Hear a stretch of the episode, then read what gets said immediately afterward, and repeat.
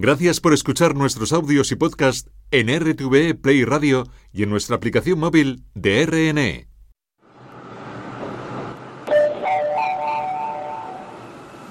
Atención, lo que vas a escuchar ahora es completamente cierto. Hola mundo, dijo Philip K. Dick. La realidad es aquello que cuando uno deja de creer en ella, no desaparece. También dijo que algunas veces volverse loco es una respuesta apropiada a la realidad. Con esto empezamos, Raíz de 5.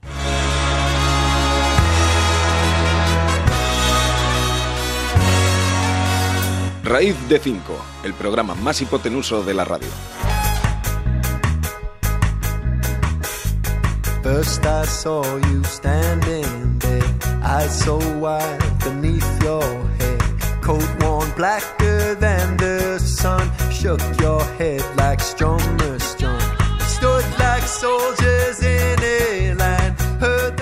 Hola, hola, bienvenida, bienvenido a este programa de matemáticas. Sí, sí, matemáticas en la radio. Estamos en Raíz de 5, el programa más hipotenuso de la radio. En Radio 5 Todo Noticias. Estamos en directo. Si estás eh, escuchando esto en podcast, pues buena, buenos días, buenas noches o buenas tardes otra vez. Hola a todos. Mira, voy a empezar de una manera que a ver si os gusta. Hola a todos y a todas, esta es una transmisión en vivo desde nuestro programa de Radio Nacional de España. Apología de las matemáticas, exploramos la fascinante, divertida y compleja cultura matemática que nos rodea. Durante este programa discutiremos temas relacionados con la matemática como los problemas de la vida cotidiana, los conceptos matemáticos avanzados y las estrategias para la solución de problemas. También tendremos invitados especiales para compartir sus experiencias y aprendizajes con nuestros oyentes. No te pierdas el próximo programa Apología de las Matemáticas.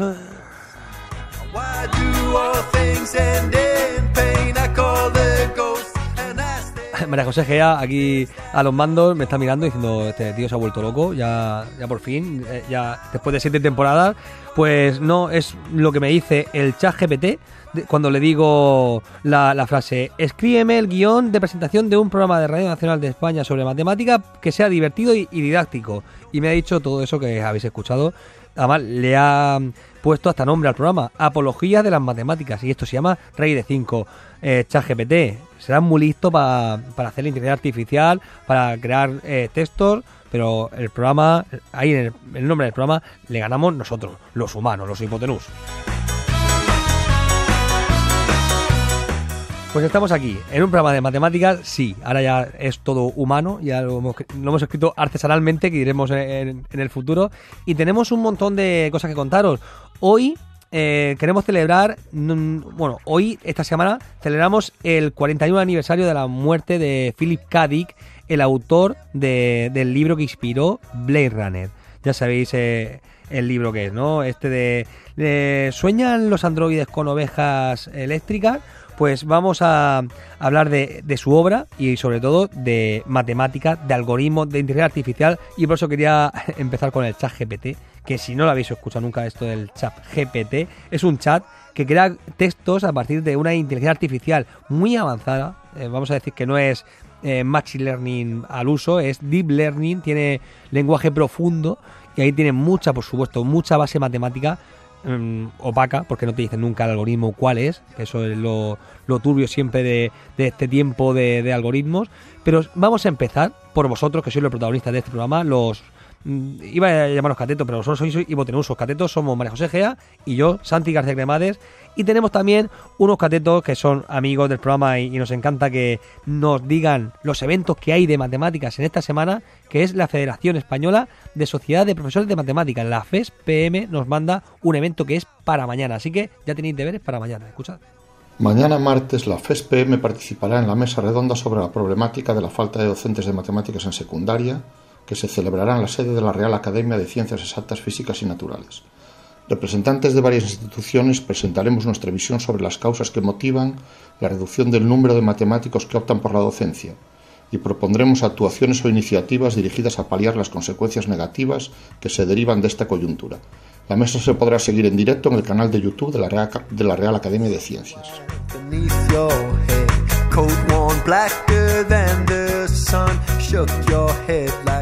Ya sabéis, tenéis deberes para mañana con la FESPM. Y ahora vamos ya a hablar de la novela ¿Sueñan los androides con ovejas eléctricas?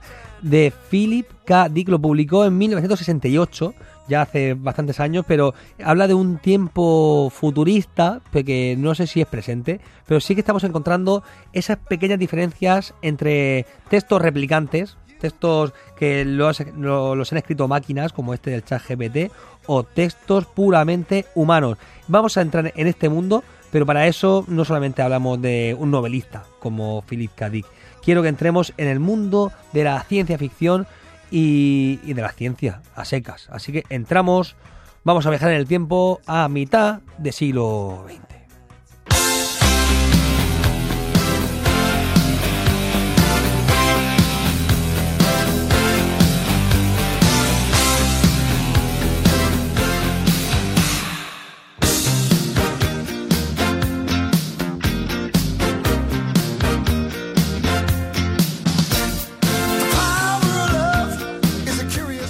Aquí estamos, Regreso al Futuro 2, concretamente, de Power of Love. Aquí viajaban al futuro, ¿no? ¿Os acordáis? 2010, que era el futuro eh, imposible de, alcanzar. Y, ahora estamos en un mundo que yo no sé si en el pasado se ha escrito sobre él. Nadie pensó en lo que eran inteligencias artificiales como son. A ver, imaginábamos el HAL 9000, que era como una máquina en una nave espacial que al final manipulaba al hombre y, y lo esclavizaba de, en cierto modo.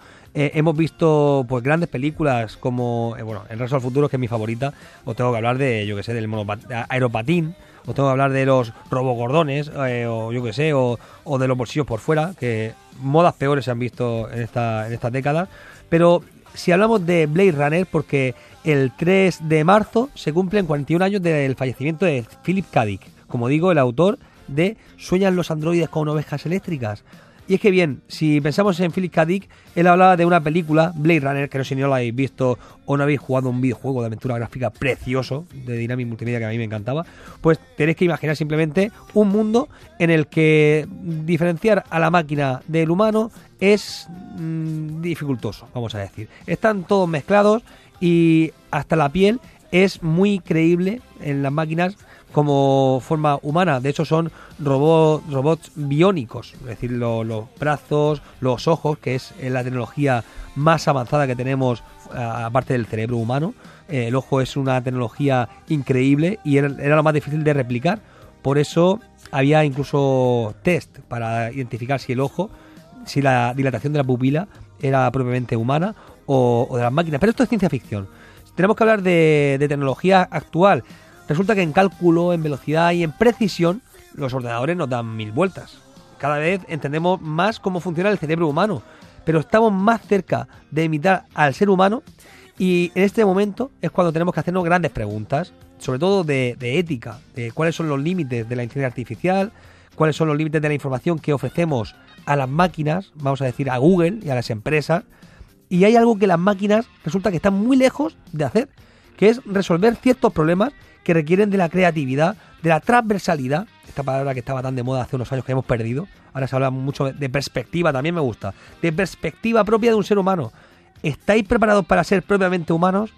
Eh, ¿Sois catetos de verdad o hipotenusos, lo que queráis? Pues las matemáticas y vuestra originalidad lo pueden conseguir. Así que que no os confundan nunca con un androide.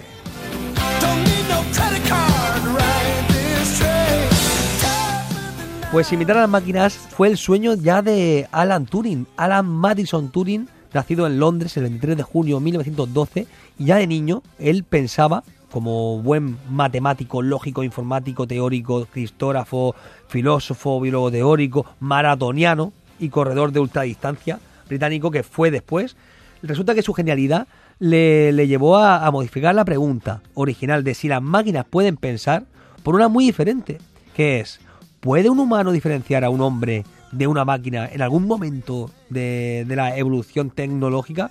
Pues estamos en ese momento, amigos. El chat GPT nos lo ofrece y mucha inteligencia artificial nos lo ofrece. Vamos a explicar en qué consiste esto de la IA, inteligencia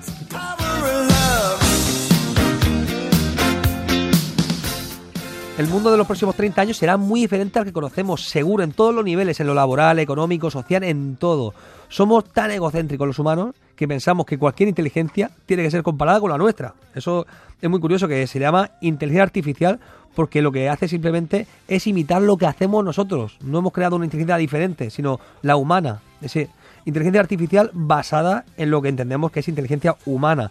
Que hay algunos que todavía eh, se queda como hipótesis. Para esto se llama artificial. Por esto se llama artificial. Por lo que la nuestra es la real, como es como el, el real food de en este terreno del conocimiento, la, la que tenemos nosotros. Y Claude Shannon, un matemático menos reconocido, que conocemos siempre a Alan Turing por sus películas, un matemático, ya sabéis, con un final muy triste, pero Claude Shannon es reconocido por haber fundado el campo de la teoría de la información con la publicación, una teoría matemática de la comunicación, que este supuso un hito en 1948 y es quizás eh, conocido por haber sentado las bases de la teoría del diseño de circuitos digitales ya en 1937, con apenas, con apenas 21 años de edad. Shannon contribuyó asimismo al campo del criptoanálisis para la defensa de Estados Unidos durante la Segunda Guerra Mundial, con trabajos sobre el descifrado de códigos y la seguridad en las telecomunicaciones. Sabéis que siempre se habla de Turing en este aspecto, de adelantó la- el final de, de la Segunda Guerra Mundial y la victoria de los, aliados y por tanto salvó muchísimas vidas, incontables, vamos a decir millones de vidas si, si esta guerra hubiera seguido sus frutos. Pues gracias a las matemáticas, a la criptografía y al descifrado de códigos se adelantó Turing y Shannon. Acordaos también alguna vez del pobre Shannon que nadie se acuerda. Y por otra parte, tenemos que hablar de, de una película que alguna vez hemos hablado aquí, se llama Descifrando Enigma, en castellano, aunque en, en inglés, en, en la lengua original de la película, se llamó The Imitation Game. Sabéis que la traducción de películas no es nuestro fuerte, aquí traducción muy mal, eh, normalmente las películas, o hacemos spoiler, o no tienen ningún sentido, o decimos, eh, alguien voló sobre el nido del cuco, y ya está, y nos quedamos tan panchos, o mm, su- tira mamá del tren, que esas películas de risa que nos hacían tanta gracia, o agárralo como puedas, y las sucesivas como puedas, que no ninguna en inglés tenía ese apócrifo. Pues resulta que eh, tenemos un en The Imitation Game un error, porque en ningún momento habla del juego de la imitación en su versión original, pero sí que habla del, del descifrado que hizo en la Segunda Guerra Mundial el equipo de Alan Turing. Es decir, aquí lo tradujimos bien, descifrando enigma. Ahora hablemos de verdad de The Imitation Game, hablemos de verdad del juego de la imitación de Turing. Resulta que Turing ideó un test, un test que diferenciaba, igual que en Blade Runner estaba el test de Boy Kampf, pues aquí, que parece de Hitler, yo siempre cuando lo he escuchado digo, ¿esto es de Hitler o algo? No, no, es un, es un test que Philip K. Dick, el autor de, de Sueñan los androides con ovejas eléctricas, ese libro que llevó a la celebérrima Blade Runner, pues está basado en el test de Turing, que como veis somos muy originales con el nombre, es el test de un tal Alan Turing. Una prueba que evalúa si alguien tiene inteligencia humana o artificial. En Blade Runner se basa en un test emocional, casi. Empiezan a tirar de, de preguntas de empatía. Le preguntan al androide o al supuesto androide. Le preguntan si un perro se está desangrando, eh, ¿qué haces? Y dice el robot, pues, o el supuesto robot, pues lo salvo. Veo su probabilidad de sobrevivir. Y dice, "Ese- pues ese perro es un cachorro y, y está alrededor un rastro de sangre con un montón de cachorros. Y si, y si esa persona, ese supuesto robot, sigue respondiendo de forma lógica como puede aprender una inteligencia artificial sin emociones y no sufre por esos posibles cachorros que se los imagina y, y obviamente un humano con empatía, que también hay que plantear esa pregunta, sufre, pues el test de Voice Camp saldría mm, como diferenciado humano de replicante, de máquina. Pues el test de Turing se basa en otra cosa, una prueba que evalúa la inteligencia, según lo que identifique el interlocutor. Vamos, que somos lo que piensan de nosotros, como, como nos pasa en las redes sociales. Este es el, el test de Turing, sigue vigente y ya empiezan las máquinas a superar este test. Es decir, si un humano habla con una máquina, ya ha llegado un momento que el humano duda si está hablando con una máquina o está hablando con un humano. El test de Turing está siendo superado. El de Voice Camp todavía no se sabe nada, pero el de, Turing sí. Así que tenemos que entrar en un mundo de aproximaciones y un mundo de estadística. Pues con Ana Valles.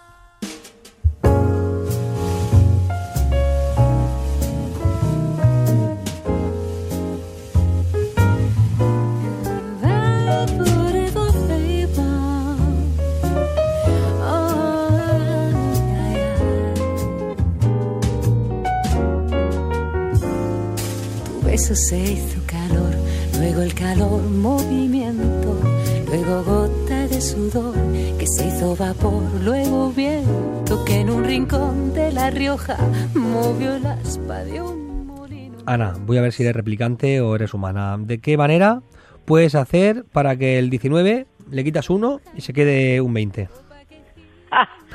Pues si lo escribes en números romanos, ¡Ostras! le quitas el 1 Es que más humana, 20. más humana no puede ser, más humana, esa mente transversal. En número romano, muy bien, muy bien. X palito X, le quitas el 1 y es XX. Ya está, muy ya bien. tienes XX. Quitarle uno y que sube uno. Muy He bien. visto cosas que no creerías, Santi. Qué bueno, qué bueno. ¿Cómo estás, Ana? Pero- ¿Cómo te pero de echaba de verdad, menos? ¿Cómo te echaba de menos? que han sido una semana de que los constipados no perdonan. Sí, no, yo estoy ahora en, en uno de ellos. De tantos, de tantos. Ay, cuídate, cuídate. ¿Qué te parece Pues, que e- este día de algoritmos, IA y estas cosas que estamos Que- viviendo? es que he visto cosas que no creerías de verdad. ¿Sí? ¿Has, has atravesado la puerta de Tannhausen? sí, de Tannhausen. Y he visto un lomo de salmón nadando río arriba. Oye, y a ChatGPT, a ChatGPT enfadado porque está seguro de que Pedro Sánchez lleva barba. Sí. Eh, Es que el chat Sí. Si lo dice el chat GPT, Pedro, déjate barba, ahora mismo. Deja, ya está, para cumplir. Y luego he visto un secador, o sea, un secador en manos de una mujer que en manos de un hombre se convierte en una taladradora. ¿Pero qué me dices? ¿Qué te parece? ¿O me, Sí. está, me está petando la cabeza? es que, vamos a ver. O sea, es machista el, el chat GPT. Bueno, la- este, en este caso era una, una interpretadora de imágenes, vamos a llamarlo así, Claro. una inteligencia artificial e interpretadora de imágenes. Claro.